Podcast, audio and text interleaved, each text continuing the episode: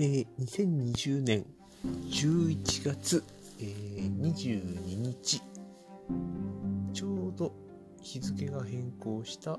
えーと、0時10分頃、えー、結局、えー、日付をまたいでしまいましたが、例によって感覚として、えー、今日2本目、えーと、21日の2本目という感覚で、えー、この収録を行っています。さてさて、えっ、と、初の前後編の後編にちょっとお話を移りたいと思います。えー、自分が欲しい情報、もしくはすごく濃厚な情報を得るためには、その得たい相手にその入り口に入れてもらう資格がいるよねっていう話をしたのが前回でした。で、そのアクセス権、まあ鍵でもいいんですけれども、をそれを得るための一番、まあ、効率的という言い方は適切かどうかわかんないですけど、一つの、えっ、ー、と、パスポートとして本を読むことっていうのが僕はあるんじゃないかって話をも前回しました。で、その読み方についてなんですけれども、えー、結論を言ってしまうと、読まなくてもいい。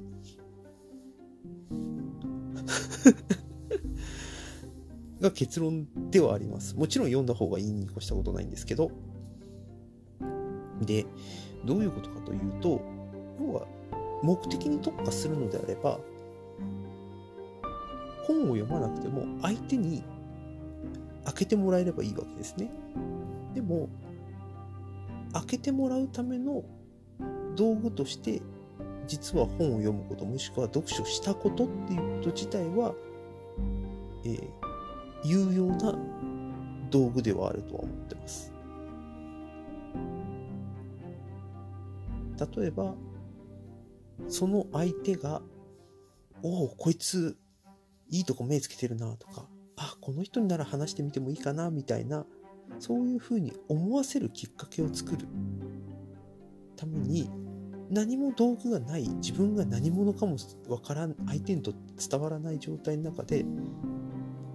それを引き出すのは実は結構難しいです。よくね、古典ラジオではその存在に対する意義っていう話はしてますけれども、とは言ったってっていうのも実は実態です。なので、相手と話をするため、もしくは、より濃厚な情報を得る、えーと、前編で話しました茶室に入るためには結局、インプットやアウトプットをしていないと、おそらく相手に入れてもらえないっていうのが、結局のところの結論にはなります。とはいえ、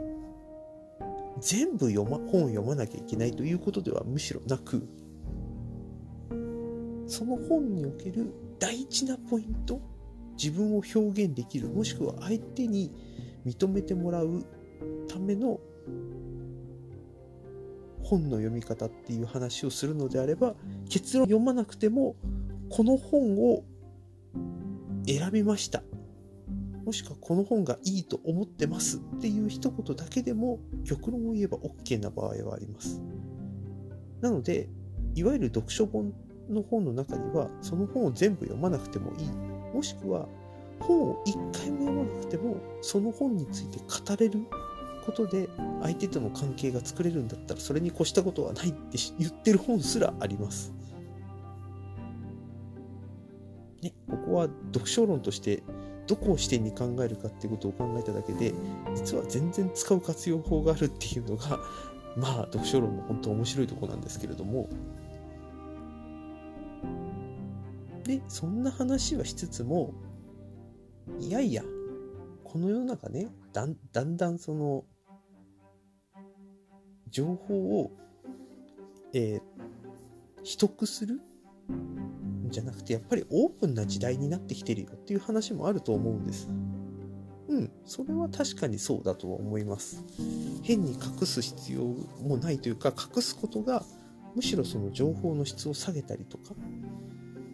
もしくはみんなにシェアすることが実は、なんていうかな、情報だったり知識だったりっていうものを世の中に生かす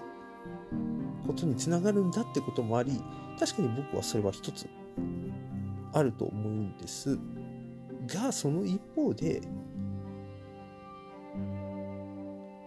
だからこそ貴重な情報っていうものは究極は口伝になっちゃうっていうふうに気がしてるんです。これは日本の歴史見てもそうですよね。質を保つためには限られた人に伝えるっていうのはいわゆる口伝っていう形で今の伝統工芸や文化みたいなものとが見て分かる通り限ら限られたリソースの中で限られた情報網の中で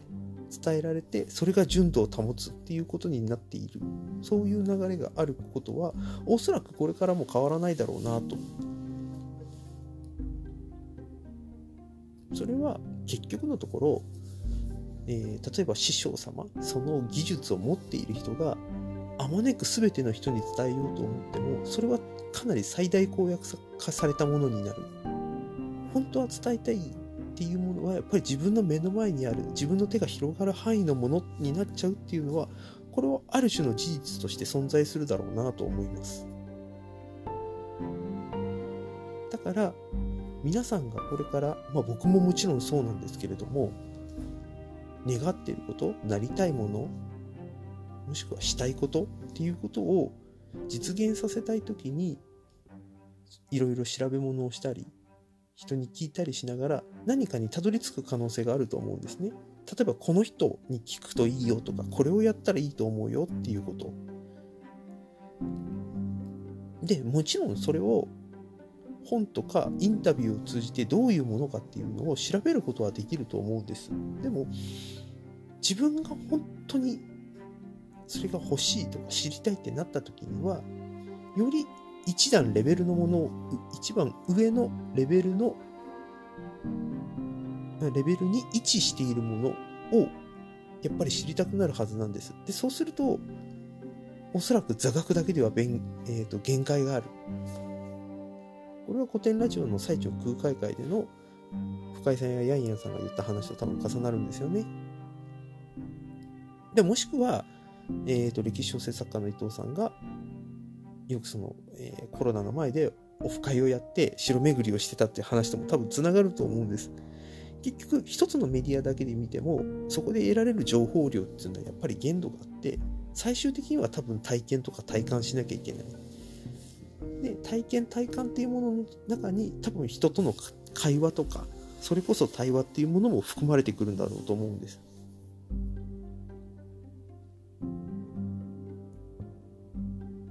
そこにたどり着くための手段っていうのが今は優しくなってるやりやすくなってるっていうのは間違いなくあるんですけどその反面本当に得られる濃厚なもの情報とか知識とかもしくはノウハウっていうものはやっぱりそこにアクセスするには資格がいるっていうことに多分なるんだと思います。それは